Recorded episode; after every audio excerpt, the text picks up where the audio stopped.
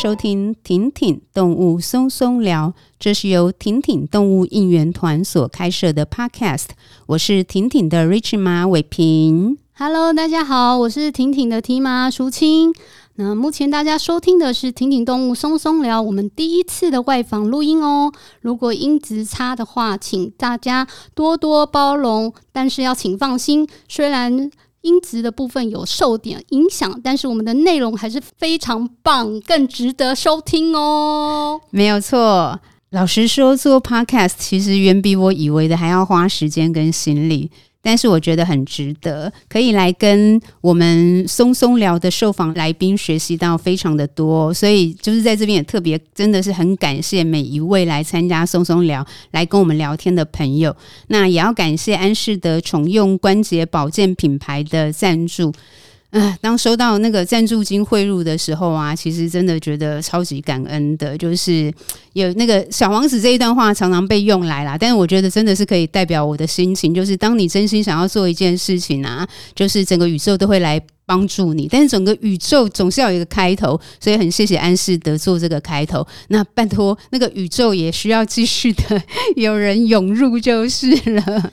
我相信我们这个努力做，一定会有第二笔跟第三笔的。放心，我觉得我们只是之前因为呃不太好意思，所以并没有告诉大家，我们其实有企业赞助这件事情。对，嗯，对。那相信大家如果为了想要听更好听的听听动物松松聊，那就请很多企业。麻烦请多多关注我们，然后赶快跟我们联系。没错。那 Rich 妈，我们在前一集是跟特有生物研究保育中心野生动物急救站的老大张方哲兽医师聊天。那请问今天这一集呢？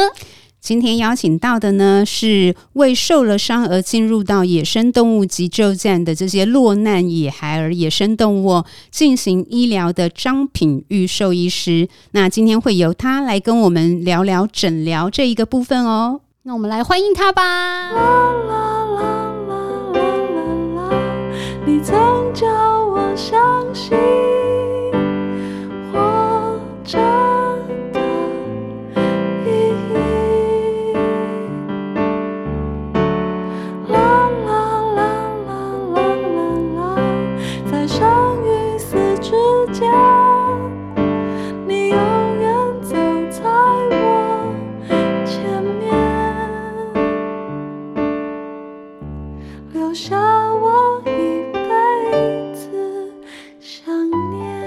接下来呢，我们邀请到的是张品玉兽医师，算是野生动物急救站的颜值担当吗？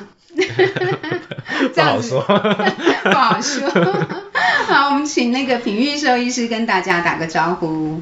Hello，大家好，我叫张品玉，我是这边的兽医师。OK，不过说实在，我必须要讲，野生动物急救站真的是帅哥美女很多。就是我们第一次来的时候，哇，这个颜值是有规定，那个颜值要够好才能进，才能够进来。对，进来服务就是了。好，那我们请那个品玉，是不是先跟大家，你先简单的自我介绍一下，然后以及你在急救站主要负责的工作是哪些？好啊、呃，我我叫张品玉，然后我是毕业于台大呃兽医系。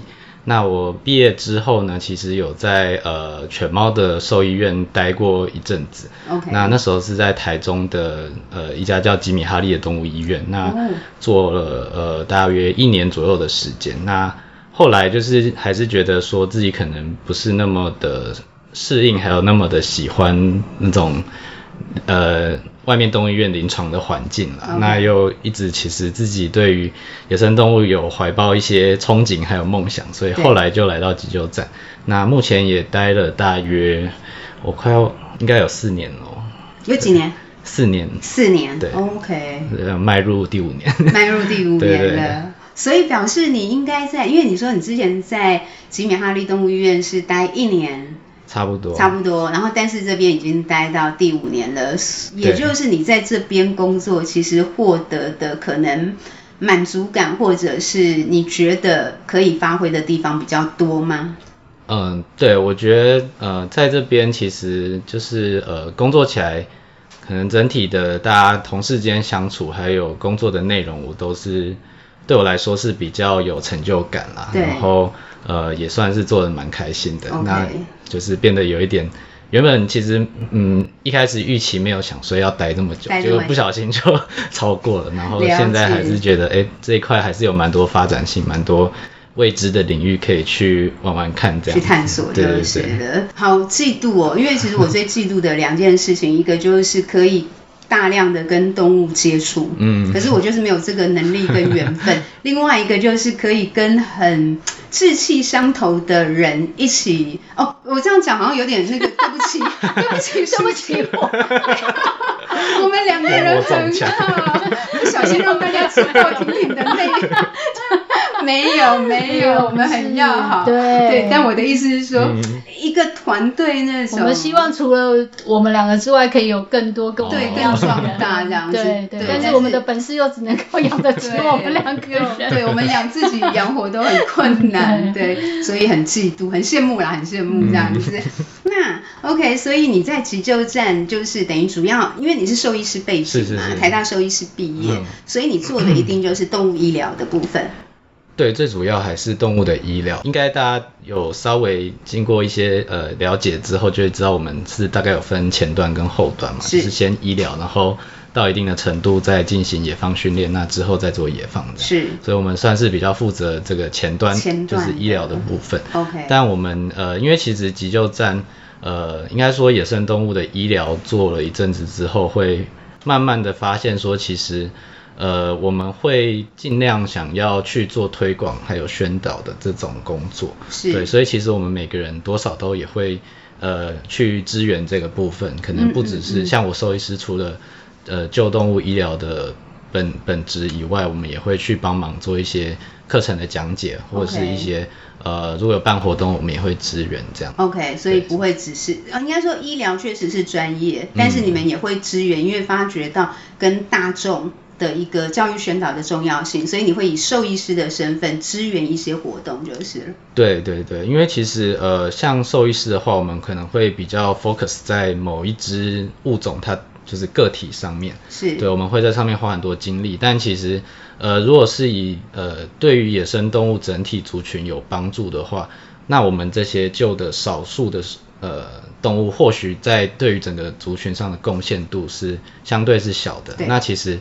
变得说是我们还是认为要从呃可能大众的教育，或是呃就是尽量去推广，就是关于这个野生动物的议题。那呃从源头去做这方面的一些呃看能不能让动物的环境更好。那等于我们后端的。这个部分也会少一点。对对对，对对对有道理。对，而且我觉得以兽医师出来啊，去分享，我相信其实很有说服力。嗯。因为像之前我的好朋友，因为我自己比较是鲸豚保育圈比较多朋友，嗯、那像那个有一位现在也在台大兽医执教的杨伟成老师，杨伟成兽医师，然后基本上有一次前年就有邀请他参与国美馆。我办的一个保育跟艺术的跨界讲座，然后我有点意外，伟成说他其实很少做演讲，因为他都投身在教老教职本身，当然就是有有在做教育，但是也是兽医系的教育，就是。然后那时候伟成也是跟我分享说，他以后会希望可以多有演讲机会，哦，真的，可能就是像你们感受到的，就是。你毕竟救援一只是一只，可是对大众宣导，如果大众愿意从自己的一些行为做一些改变，嗯、让环境更好，那就是救一个族群就是了。对对对，对，OK。那刚才平玉，因为你有提到，其实你也在动物医院治疗过犬猫小动物热射，虽然时间比较短，然后才到野生动物急救站。嗯、那在野生动物的医疗上面，有没有什么相对性来讲比较困难的地方？呃，我觉得其实还蛮多的，但我觉得困难是换个角度想，其实算是一种挑战，然后算是.呃可以让你有发掘很多。让你有发想一些创意的空间了。发想对对对，那主要的话，因为野生动物它们毕竟是没有饲主的，所以就兽医呃诊疗的角度来看的话，因为像我们在看诊，一般都会，毕竟动物不会讲话，我们可以透过饲主对于它平常一些行为上，还有呃，就是他们日常的观察来稍微了解说，哎，这只动物可能发生了什么状况。Okay. 但像我们的话，常常是一只动物送进来，然后比如说民众大概只会说，哦，我就看到它在地上，它就是我抓它，它也没有反应。那其实能够获得资讯是相对非常少的，所以变得说是我们有一点像是侦探，就是要收集各种可能的线索，比如说。呃，这只动物被发现的位置，还有就是呃，可能嗯，需要有一些相关的生态常识啊，会去去知道说哦，这个物种它可能会遭遇到，会会在什么样环境，然后可能遭遇到什么样的情况，造成它今天这样。那再来就是在治疗的过程中，因为呃，大部分的兽医的产品也是设计给犬猫使用的最多。那像我们的物种又差异性这么的大，你看我们最大可能有像。快要一百公斤的台湾黑熊，那最小可能又有像东亚家福这种，就是区区几克重的动物。哦、那你说我们要有一套设施完全来符合这些动物是不可能的。所以其实，呃，我觉得这算是呃面临到蛮大的困难。比如说我们想要光是验血知道这个动物的数值，那可能不一定呃每种动物都可以这么做。对对，那像是呃比如说手术器械啊等等，或是一些麻醉监控的仪器也都是。呃，有时候会需要靠自己兽医师的一些呃观察来来取代这个仪器监控或者是检验的部分。了解，所以挑战性相对、嗯、老实说更大就是了。对对对，但也因为这样我，我我才觉得有趣，就是说，嗯，因为有时候我们其实会发现，呃，有些东西其实你可以从日常生活的一些小物去发想，然后可以呃用来取代一些可能。其实非常昂贵的仪器，你如果是买医疗等级，可能要好几千块。对。但呃，有时候我们自己就是会就是乱搞出一些东西，然后发现 哎，其实蛮好用的，然后就会很有成就感。难怪你会说用创意这两个字。对对对。了解，OK。那在那个医疗过程当中，有没有医治过，譬如说，呃，比最特别的动物？最特别哦，嗯，哇，这个我要想一下，因为我觉得其实他们都还蛮特别，每一只都很特别，就是，对啊，嗯，比较特别的话，我大概能够想起来一个案例，是我们那时候有一只幼环，哦，幼环，然后它是整个胸腔里面，就是一开始只知道它非常的喘，然后我们拍 X 光发现它胸部里面都是水，对，然后我们去抽了之后发现其实它里面是化脓的。那就是可能整个胸腔有感染的状况.造成它就是水都积在里面，然后它很喘这样。嗯。那我们那时候其实我们也很少遇到这种状况，所以我们其实也没有常规性的备胸管啊什么什么这种嗯嗯嗯呃医疗器材。那那时候是呃有就是想说手边有什么，我们就很常用那个管长的那种喂食管。对，那我们就自己在上面开了几个洞，然后拿去灭菌之后，就把它拿来当胸管使用。然后发现，哎，其实它效果也还不错，然后动物也蛮能容忍的。嗯、了解。对，就是，嗯、呃，我们都会很常拿一些原本设计用来做什么的东西，那我们把它拿来做其他用途。了解。对。那过去有没有经验？譬如说遇到那种就是什么样的案例，嗯、然后因为很棘手，所以就是必须要透过去寻求。其他譬如说非急救站的医师团队，嗯，也许是外面的动物医院，甚至于有到譬如说，也许动物园，嗯，还是到人医，就是有没有透过这种就是遇到状况，然后难以解决，于是到处去寻求帮忙的案例？嗯，这种其实不时都会遇到，不时都会遇到。对，因为其实像我们自己，呃，经费是有限的，那我们可能就是在购买仪器的时候会做一些取舍，嗯，那也会考量到这个仪器后续它可能要保养花费什么这些，对对对，太大的话我们可能就不会购买。那我想起来最近的一个 case 是，呃，同事有处理一只石虎，那它是头就是应该是车祸撞到破掉。然后那时候应该是有呃，就是异物嵌在他的头骨上面，嗯，那可能有连通到鼻腔，所以他那一只石虎其实是反复的处理这个鼻腔会留一些分泌物流脓的问题，处理也非常久，嗯。那其实就是因为我们一直有推测说它可能有外来的物质卡在里面，造成它的感染了。那其实呃，像我们单用 X 光的话，可能不一定能够看得这么清楚。那因为我们院内是没有电脑断层的，那那时候就是、哦嗯，呃，处理了很久，一直没有进展，那就是想说这个可能会需要扫到电脑断层。对。对，那其实最后是很幸运，就是有跟呃竹山秀传那边有合作，那他们愿意就是提供我们这个机会，让石虎去免费的扫电脑断层。嗯、那那一次回来之后，就很明确就发现他的那个应该是一个碎，就是被撞撞碎掉的骨片卡在那个头骨里面。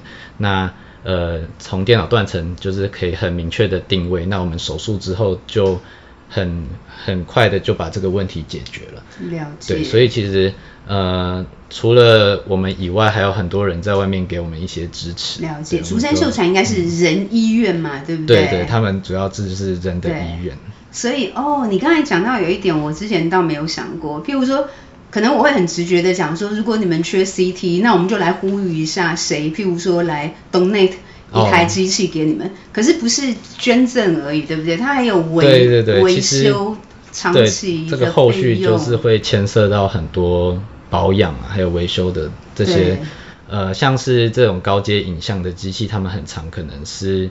需要维持在一个恒定的温度的。对对对。对，那像呃之前在教学医院的话，他们甚甚至是有一间房间就是放这个机器，然后二十四小时开冷气给它吹。哦。对，那因为其实我们电脑断层使用的频率，可能就是一年一两个 case 会真的很需要。那假设说有人捐给我们 CT 的话，我们反而还要烦烦恼说啊这个机器要怎么去维护，那到底使用频率有没有就是达到这个合成本这样子。对、嗯、，OK，了解。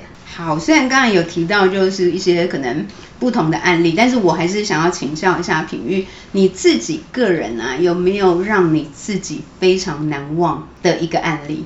只能讲一个是吗？哦、你可以讲三个。呃，我其实就是我稍微有先看过题目了，我想到几个。那呃，我先分享一个是穿山甲的案例好了.因为其实呃，如果有在关心我们粉丝专业的话，都会知道就是我们。这几年处理穿山甲的数量其实非常多了，是。那我们也因为穿山甲数量起来，有在这上面做一些努力，然后想要尽量了解说这个物种在我们这种救援的环境要怎么能够提升它的存活率。对，那呃，其实就统计数据来讲的话，呃，救援进来的穿山甲其实是有很高的比例是会在我们就是急救站内死亡的。OK。对，那。呃，一般穿山甲可能，呃，假设比如说狗咬的尾巴伤口的话，大概也需要两个月。对，那我有印象有一只穿山甲，其实就是它，呃，算是万中选一，就是它非常可以适应我们就是人为的环境.那也就是很顺利的把它的伤口治疗好两个月左右去野放它。嗯。那当时刚好急救站有一个穿山甲的计划，是有针对这只穿山甲去做追踪的。OK。对，那我们也。呃，也放的时候有尽量选了一个接近它原本被发现位置，但是我们就是选呃可能附近我们认为犬只比较少，然后人为干扰比较少的环境。那那只穿山甲它大概也放后，呃就是他先撑过了两个月住院的时间，然后野放后又在野外生活追踪了大概两个月的时间，结果就是没想到就在这两个的月的时间内又再度被狗咬。哦，对，就是会。其实收到的时候会觉得蛮蛮灰心的，因为其实我们为了让他能够顺利的出去，这是花了我们很大的心力，但没想到就是呃，可能像我们自己做这么多努力，但他外面的环境不好，他还是会一再的被送进来。是，这就其实有一点呼吁到我前面讲的，就是呼应到前面讲的，就是呃，我们对于个体上做这么多的努力，是，但事实上是不是应该要从整个环境还有大众的一些观念上面去来做改变，那对于这些野生动物才会是最好的这样。没错，对，嗯，嗯，今天因为我们也有访问到那个詹医师嘛，那詹医师其实就有提到说，目前进野生动物急救站哺乳类比早期其实那个比例来讲，哺乳类增加很多。嗯，那这几年又是穿山甲。的数量是算是你们救援到算蛮多的，算是最多的一个物种，就是哺乳类最多的一个物种。对对对。那其中就是犬伤的比例是不是也是高的？呃，就是必须诚实的说，是真的蛮高的，是真的蛮高的。对，而且呃，就算不是因为犬伤进来的穿山甲，有时候也可以发现它们其实尾巴也都有受过伤，它可能是野外自行已经愈合了这样。嗯嗯嗯嗯，就是可能呃有被游荡犬譬如啃咬过的痕迹就是了，就可以发现尾段明显是少一截，然后变得比较短、比较圆这样子。嗯，嗯，这个就也跟就是所以那个婷婷在我们的粉砖的置顶贴文，其实就。确实，就是因为我们上一次来，应该是第一次来的时候，那一天你们在就是医疗的当天，其实就有三只，所以那一天嗯穿山甲，然后那一天其实我就有拍照啦，然后那时候或就是之前就知道，可是确实当你现场看到你们在就是拼了命，就是在在医疗他们，对，然后又想到说他再放出去，又会遇到像你说的。嗯 对，所以确实就是也跟那个就是所有的朋友可能分享啊，就是我们都很爱犬猫，就是动物，但是可能真的要加强我们自己对宠物的管理，就是。对对对，因为其实像我自己也有在犬猫动物工作过了，那像我其实自己就是对于犬猫也很喜欢，那对，但是嗯，毕竟他们在野外就是会有这样子的习性，对，对所以其实。真的还是拜托大家要好好的管好自己的犬猫。真的，而且我不知道那个，我相信现在因为目前啦，可能听婷婷动物松松聊的朋友们，可能都还是比较会喜欢动物才会发现这个 podcast，就是、嗯。可是就算喜欢，我也是这几年才学会的一个名词，就是才理解什么叫做原生种。什么叫外来种？嗯，所以穿山甲其实是原生种动物嘛，对不对？对对，台湾土地上面本来就有的动物就是。嗯，那犬猫是属于因为人，我们随着人迁徙而来到土地上的动物，这个叫外来种就是了。嗯，所以，对，目前我们我相信就是大家也开始在学习啦，就是怎么样让我们的外来种动物不要去呃侵犯到。我们原生种的动物，可能是我们大家喜欢动物的人要一起面对的一个一道课题。对对对，对，okay. 我相信大家就是这方面知识更充足之后，可以更理性啊，还有更。有办法好好的去讨论这个问题，嗯嗯，对，所以我觉得大众就是对于大家的一些知识上的教育还是蛮必要的。对，真的。哎、欸，那我想要问一个就是比较跟兽医相关的问题是，是穿山甲他们不是都有那个鳞片，对，把自己包覆起来嘛？那照理来说应该蛮强壮的才对。怎么感觉弱弱的？就是遇到狗就、嗯、或者就是在这个环境当中，他们是属于跟狗比起来，他们是属于没有办法去抵御自己的吗？我觉得应该说，它的鳞片虽然是硬的，但毕竟它是算是角质层，所以其实跟我们的，你可以把它想象成有点像是我们指甲那种硬度。那你可以想象，就是一只真的。很有力气的狗，它要咬穿指甲应该不是一件难事。也对。对，而且我相信他们在演化的过程中，可能也没有这种像是犬只这种天敌啦，所以它这个鳞片演演化出来，可能也不一定是用来对付这种。他们原先不会预期说会面临到的这些伤害，这样。了解，OK、嗯。那你还有就是其他让你就是呃想要分享的案例吗？可以再来一个哦。呃、我是还有想到一只石虎来，是治疗蛮久的。那其实它一开始我们并不觉得它受伤很严重，因为它就是因为误闯，就是它想要去抓鸡来吃了，跑到人家的鸡舍里面，那脚就是。皮肤有一点点挫伤，OK，对，那是在大概脚后跟的那个位置，嗯嗯嗯，对，那其实呃，就我们对野生动物复原能力来来想的话，我们都认为说，其实野生动物的复原能力是蛮强的，对，对，但是因为它在呃照养的过程中，可能因为我们把它限制在一个比较相对野外是一定是小很多的空间，那野生动物它们其实天性就是不喜欢被。拘束，不喜欢被束缚在这种限制狭小的空间里面，那可能就会衍生一些其他的问题，像是他会觉得闲闲没事就想要啊这边脚不舒服舔一下，抓一下咬一下，那就会在我们医疗上造成很大的困难了。因为其实我们呃，一般像是狗猫的话，我们可以帮它做包扎，那主人也会去顾那个伤口。对，对，但野生动物的话，我们就是会尽量减少操作的频率，所以可能变成说我们两三天才去处理这个伤口一次，然后每一次都需要麻醉，不然石虎就是这么凶的动物，你说要抓着亲，它一定是会大爆炸，然后弄得大家都受伤这样。嗯嗯嗯。所以这只石虎的伤口就是治了大概。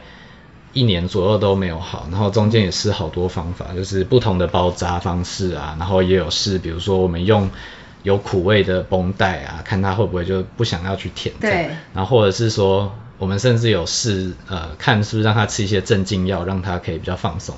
OK。对，然后结果就是还有戴头套啊什么这些，对对对，最后都都没有成功的把这个伤口治好。哦。对，那就最后他反而是因为可能身体免疫力就是。长期下来下降，对，那造成他那个伤口是有一些全身性的感染，那有产生一些后续的症状了。那我们会就是认为说，他这样下去好像也不会好，那其实关着他也是折磨，那就是才就是狠下心来把它做人道处理这样。了解。对，那但其实。对于兽医师来说，呃，这算是一个蛮矛盾的抉择，因为我们就是这陪伴了这么久，然后会一直很希望他好。那其实这个情感上面一定是会有一些投射在他身上，对。对，但我们又必须要说服自己说，我不可以为了就是自己一心只想把它治好，却忽略了它本身的一些痛苦或者感受。那所以我们还是必须要下这个决定，所以有时候我会觉得哦，自己很像精神分裂，就是自己又像饲主，然后又像是兽医师，要给饲主一个正确的那个指引，这样就是会其实内心的拉扯是，是还蛮痛苦的，对对对，就是、但就是我觉得这就是这个行业必须要面临到的。嗯嗯嗯，所以这是因为。这些让带你去冲浪的吗？我知道你的兴趣是冲浪，就是需要舒缓，就是。嗯，冲浪算是可能我自己本身就蛮喜欢户外活动。对。对，那可能也因为这样，就是很向往这种野野生动物这种，就是嗯嗯嗯，对于这些物种啊，很对，会想要去欣赏它们的美什么这些的。理解。对对，对。但是因为我本来列的访纲里面确实就有列说，就是。刚刚你已经提到了，就是在一些特殊状况之下，不得不去面对一定程度，你们还是会为救援的动物去做出人道安乐的那个处的对那个决策就是了。嗯，那一般譬如说你们评估，大概主要评估是说，像这只石虎，等于是因为你们已经花很长的时间一直在进行医疗，可是那个医疗是无效的，然后又没有办法提升它。就是的动物福利，所以你们不得不下这样的决策，是吗？对，呃，像石虎那只的话，它其实后期你这个很很明显可以看到它的体态是越来越消瘦的。OK。然后它的那一只受伤的脚，其实因为长期呃使用不良，它其实有一些僵硬的成、oh, 那个，还有肌肉萎缩的情况。对，那像这种的话，我们呃甚至。没有让他进入到野放评估的阶段，就是因为我们会认为说，这个伤口就算我们这样把它放出去，它感染机会还是非常的高，高。对，然后加上。他可能也已经有衍生出了一些其他的问题，是那可能也不适合这样子。了解。嗯、好，那品玉，你面对你现在这一份工作啊，嗯、就是也进入第五年了，你自己觉得在这份工作上面，让你觉得最快乐跟最有成就感的部分是哪些？我觉得最快乐的肯定就是看到动物能够顺利的被野放嘛这个就是应该还蛮明明确的。对对对对。那其实加上这份工作。对我来说算是，呃，本身就是兴趣啦，所以其实工作，呃，大部分的时间也算是开心的。嗯。那这个部分，呃，可能我自己也算是比较注重生活品质的人，嗯、所以就是呃，工作上可以取得一定的成就还有开心。那在呃不是工作的时候，其实这边也蛮让我们可以自由安排一些假日什么.所以。整体来说就是做的蛮开心的。哇，真好，这样很棒。太舒适了。这样你会让那个那很多人可能喜欢动物的人，然后如果又正在念兽医系的，他们就要紧盯着看什么时候会有 出缺这样子。对，对，请持续关注粉丝专业。对，持续关关注粉专，帮那个特生中心算是人事招募这样子。这样不是有一些那个人力网站，嗯、只是想说大家最向往的工作嘛。哦、对，那这边应该也算是喜欢动物的人一个向往的工作环境就是了。那，但是当然就是有快乐跟有成就的时候，就是的地方，但是一定有困难跟挫折的部分。那这个部分大概是哪些部分？第一个就是我刚刚有提到的，可能面临到必须要做这种，例如说像安乐死的决定的时候。这种时候，通常是最煎熬的。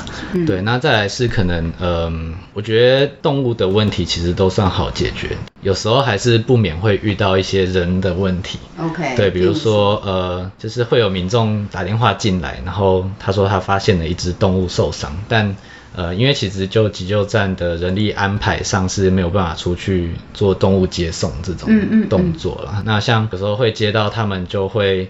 打进来，然后说你们现在过来接什么？然后可能拒绝他之后，他就会不开心。嗯，那或者是说他就是会说啊，我已经联络好几个单位，然后你们都这样转来转去，你们到底有没有想要负责？有没有想要工作？这样，对，那其实呃我们也会蛮无奈的，因为其实毕竟在这份工作，呃，老实说能够获得的薪资还有我们所获得的经费。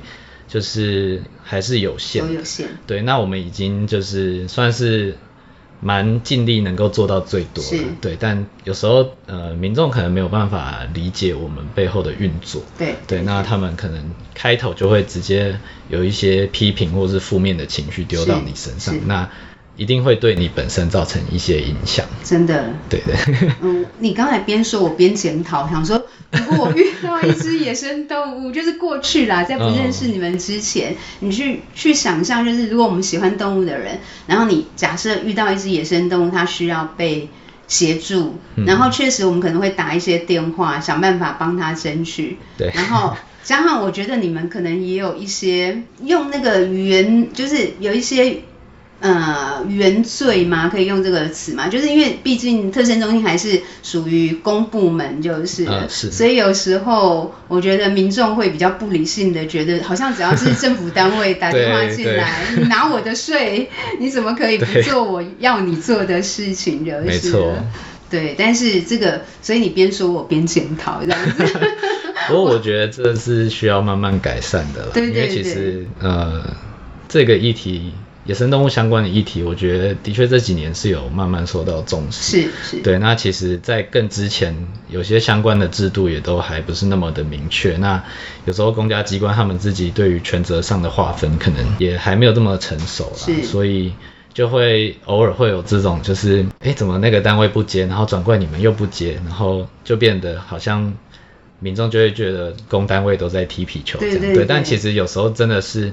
公单位他们有一些现实上的限制，还有考量，对对，所以这部分我觉得我们也有努力想要去看能不能解决这个问题。嗯嗯，但是我像以我现在的心态，就是确实有时候是因为一种不了解或者资讯的落差造成，就是你因为你没有思考过，然后你可能只是出于单纯的你想要帮助，然后于是你就会。怎么说？就是期待别人要跟你，嗯、一定要依照你想象当中，你就要去这样子做，就是。对对对。对。啊，我临时还想到，就是例如像民众送动物过来，然后结果我们评估，觉得这只动物应该不适合被留下来，我们就做了安乐死的动作。嗯、对。但民众就会没有办法理解，他们可能会认为说，我好不容易花了这么大的力气把它送到你们这边，嗯、结果你们就是。便宜行事嘛，就把它安乐死这样。嗯嗯嗯。对，但其实我们每一次的安乐死都是有经过很审慎的考量的。真的。对，那呃这部分可能有些人对于安乐死为什么被执行的背后的目的不是那么明呃那么了解的话，他可能就会有这这样子的批评。对，所以我想说，如果我们可能遇到以后就是。需要帮助的野生动物啦，我觉得还是要咨询对的单位，这个还是很重要的。嗯、但是也许，譬如说，当打电话到呃急救站来，假设找到对的单位，可是急救站就真的是没有人力可以做运输。我觉得既然我们这么在乎动物，其实也许我们就可以再多做一点。把动物就是想办法送过来吧，对，帮忙送过来。然后送过来之后呢，我们可能也要避免成为你刚才讲的，因为我送过来了，我千辛万苦送过来，于是我们又用不，其实基本上其实我们是没有专业的嘛，所以当我们送过来之后，其实交给专业的兽医师进行评估跟判断的时候，如果说兽医师最后不管是采取任何的处置，其实我觉得我们应该是要去架构一个信任系统，嗯、就是大家扮演不同的角色，都是希望动物好。对，所以我我自己想象啊，这样子就是在认识你们团队之后，跟慢慢的自我检讨，跟 跟重新整理自己的观念之后，我在想说，最好的方法可能就是大家出我们自己能够出的力。可是我们可能要去给专业的判断多一些尊重跟空间，这样可能对动物的帮助会是最大的，就是了，嗯、是吗？是，然后帮你们做一些 做一些就是预防，没错，不要再不要千万不要再乱指责了，这样子。对啊，因为其实呃我们这边的人都算是蛮有热忱的啦。对。那其实呃如果因为其实我们每一次开缺，大家都会对薪资这一点都会说啊，这个薪资是要养猴子吗？什么这种？其实我们都会觉得说，我们是，我们最重视的或许不是拿多少钱，我们是真的是对这一块有兴趣、有热忱才来做。那希望大家不要。因为这样把我们的热忱给消磨掉。对，这个这这个蛮重要。对对对。其实我们，因为我跟淑清，我们也跟很多就是流浪动物的收容所，嗯，就是有认识，一起办活动。我们认识，像我们跟台中市动物保护处的兽医呃兽医师跟工作团队其实很熟。嗯。那他们其实也就是一群非常有热忱的人。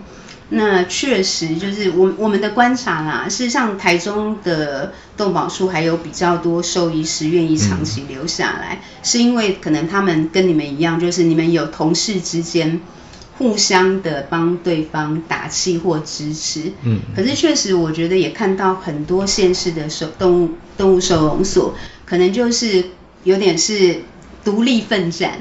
对，然后就是比较呃，在那样的情况之下啦，我觉得那个就是会像你说的，那个热情被消灭掉，然后如果又没有刚好比较幸运的有有同事来彼此支撑的话，嗯，有时候真的我就会看他们会放弃，然后对啊，其实呃，我有听到，因为我其实也有学妹是去动保处工作的，是，对，那她也是满腔热血去工作，但。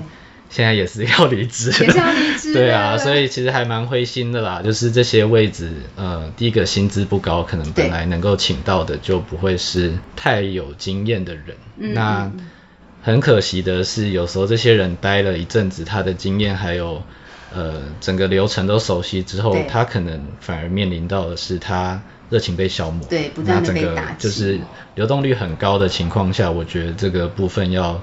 再进步其实是有一定的难度。是是，所以这个就是也是我觉得提醒我们自己喜欢动物的人啦，就是其实我们应该是去。让就是像你们这样子真正有专业的能够帮助动物的人，其实我们应该要成为你们的力量，而不是去损耗你们的热情，就是，这样可能才能够帮助到动物这样子。嗯、那品玉想要再问请教一下哦，因为我那个我知道就是之前也跟我们前面的第五、第六集的心仪，因为它是比较是金豚保育的，所以我们曾经也聊过，包含像是金豚搁浅的价值啊、意义。其中很多有聊到的是说，很多时候野生动物个体的。就是帮忙，就是医疗上面帮忙，其实不止帮忙个体，很重要的是透过医疗过程，其实会取得一些 data，或者会做出一些发现，对不对？然后那个发现可能对这一个族群是有很重要的意义，甚至不只是族群，可能是环境。所以想要请那个品玉，是不是一样在急救站，就是不只是在鲸豚的救援医疗上，一样在就是野生动物急救站这边比较是陆生生物、陆生动物。物的这个呃协助上面，是不是有这个部分价值的发挥？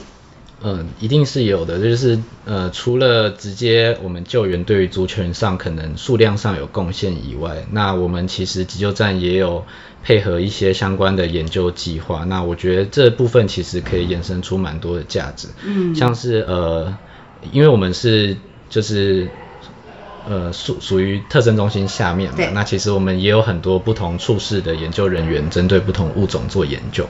那急救站有点算是一个蛮好的管道，对于他们来说是，呃，我们这些野外的动物，有时候你主动要去找它，其实非常的困难。对，对，但当它受伤或者是有一些状况被人送进来的时候。呃，这些研究人员他们可以相对方便的去取得一些可能特定物种的一些生态的资讯，嗯，对，这是一点。那再来就是对于人类本身的一些贡献上的话，我们其实也扮演一个环境疾病监测的角色，OK，对，像是我们一直有在做的是像狂犬病的监测计划，对，那之前狂犬病，呃，在台湾其实好几十年都认为是已经绝迹了，对，那在我记得是一零二年左左右吧，就是有被重新发现。那它其实也是透过呃，就是因为旧伤进来的呃幼獾有呈现疑似狂犬病发病的状况，那才又重新被发现。对，那加上这几年呃，因为 COVID-19 的大流行，就是大家有渐渐在重视说，就是呃，其实很多人类的。疾病啊，跟我们的环境是密切相关的。那人类的活动可能会因此造成动物的一些疾病溢散到人类的族群里面。那我觉得这一点在野生动物救伤上，也就是也有也有在有办法扮演一些价值。可能我们可以作为一个哨兵的角色，事先侦测到说，哦，或许现在有哪些疾病是我们需要去重视的。是，嗯。那我想请教一下，就是刚刚有提到。狂犬病嘛，嗯，那目前是所谓的幼獾型的狂犬病。所谓的幼獾身上会发现狂犬病的部分，因为我想对于所有喜欢动物的人，其实我们一定都不希望看到，或者会担心看到。嗯，那幼獾型的狂犬病有可能会传染到狗身上吗？呃，其实我们不太会特别去区分说它叫幼獾型的狂犬病.因为其实狂犬病的话。理论上来说，在温体的动物都有可能会受到感染，okay. 对，所以其实不论是狗、猫、人啊，都是有机会的。OK，对，所以像我们从事这一行的，就一定要施打狂犬病的疫苗。哦，对，那目前台湾呃证实有。验到狂犬病的野外的物种，目前就是有幼獾、白鼻心，还有黄喉貂，主要这几种食肉目动物。幼獾、白鼻心、黄喉貂。对对对。OK。但幼獾还是最多了。最多的。对对对。因为之前我知道，应该是近期是不是有一个新的规定，是玉山国家公园是已经完全禁止民众带宠物入内嘛？那那时候好像就是也跟。就是疾病预防应该也有关系，就是了。对，因为其实呃动物之间呃疾病的传播都还是有一定的可能啦。那我想这个规定主要还是不希望说呃第一个是保护大家的宠物，那可能也不希望说一些野外可能动物带源的疾病会借由这样子的方式扩散到对可能进到人类的族群里面。对对，因为狂犬病如果一旦发作，它是不是就是这个动物，嗯、就是被感染的动物，是不是它是叫狂犬病？是不是因为就是它会很口渴，然后会想要去咬吗？嗯、或者它有攻击性？呃，它发病有可能呈现两种状态，一个是狂躁型，那另外另外一种就是很沉郁的。OK，对，那沉郁类型反而可能要继续传播比较机会比较小。是，对，但如果是狂躁型的话。就会，它可能会变得说，它去主动攻击，嗯，对，这种的话可能反而比较危险。了解。对，那其实像一般的野生动物啊，比如说幼獾的话，它们体型跟我们差距这么大，他们第一个反应一般都会是想要躲起来。嗯，对对对。嗯，但如果是感染狂犬病的，他可能就会变得主动攻击，这种我们就会高度怀疑。了解。嗯，好，好，那最后有没有什么其他？还想要跟大家聊聊的东西。哎、欸，好像差不多。临时要想有点困难。自由发想比较对啊，比较困难就是了。或是有想到什么问题，我们也可以。有没有譬如说要给喜欢？非常喜欢动物，然后想要从事比较跟你们比较类似的、嗯、跟野生动物的救援相关工作的更年轻的后辈，嗯、有没有什么要给他们的建议？譬如说，考虑清楚哦。嗯、呃，我觉得其实大家可能会认为，呃，要做旧商就是要进到旧商的系统，是，但我觉得其实不然，就是嗯。自己平常多接触一些相关活动，例如说像，呃，就我所知，鲸豚协会也有类似相关的志工培训。对对对。对，那其实也有很多民间的组织也有在从事对从事救援的这些单位，我都觉得算是蛮值得去体验看看。OK。对，那其实就平常生活的话，因为其实像我自己，虽然我自己认为。对野生动物很有兴趣，是，但我也是进来之后发现，其实我我懂的都只是皮毛而已，嗯，对，就是还有很多的生态部分的知识啊，对，都还需要就是慢慢的补起来，甚至我自己认为我对台湾的原生的物种一开始都不是那么的了解，嗯，对，我觉得大家可以从这些小地方开始着手，或许就是平常多去户外啊，多接触一些呃，就是大自然，然后可能有一些。比如说赏鸟之类这种活动也都可以去参与啦，嗯嗯嗯嗯、所以这些都可以一点一点的，就是架构起来，对于野生动物有一些贡献。对，不一定一定要像我做到野生动物兽医。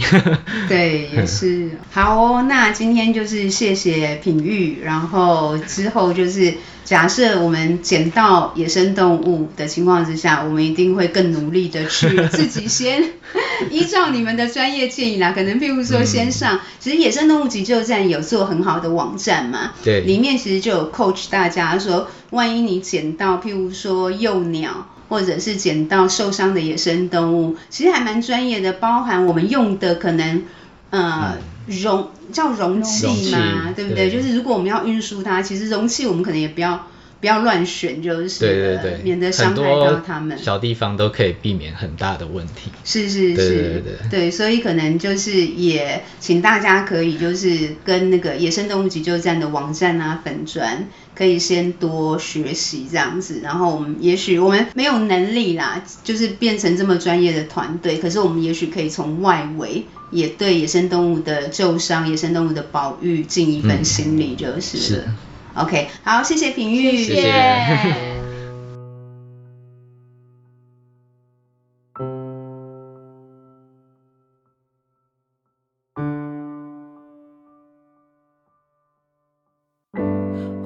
不相信你会放弃活着的权利，一举一动都在证明你要活下。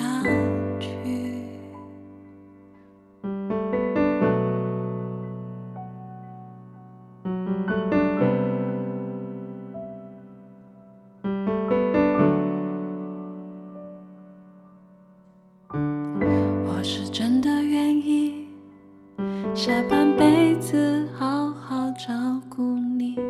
可如果我是说如果你开口说说你宁愿好好走也不愿一生被囚禁。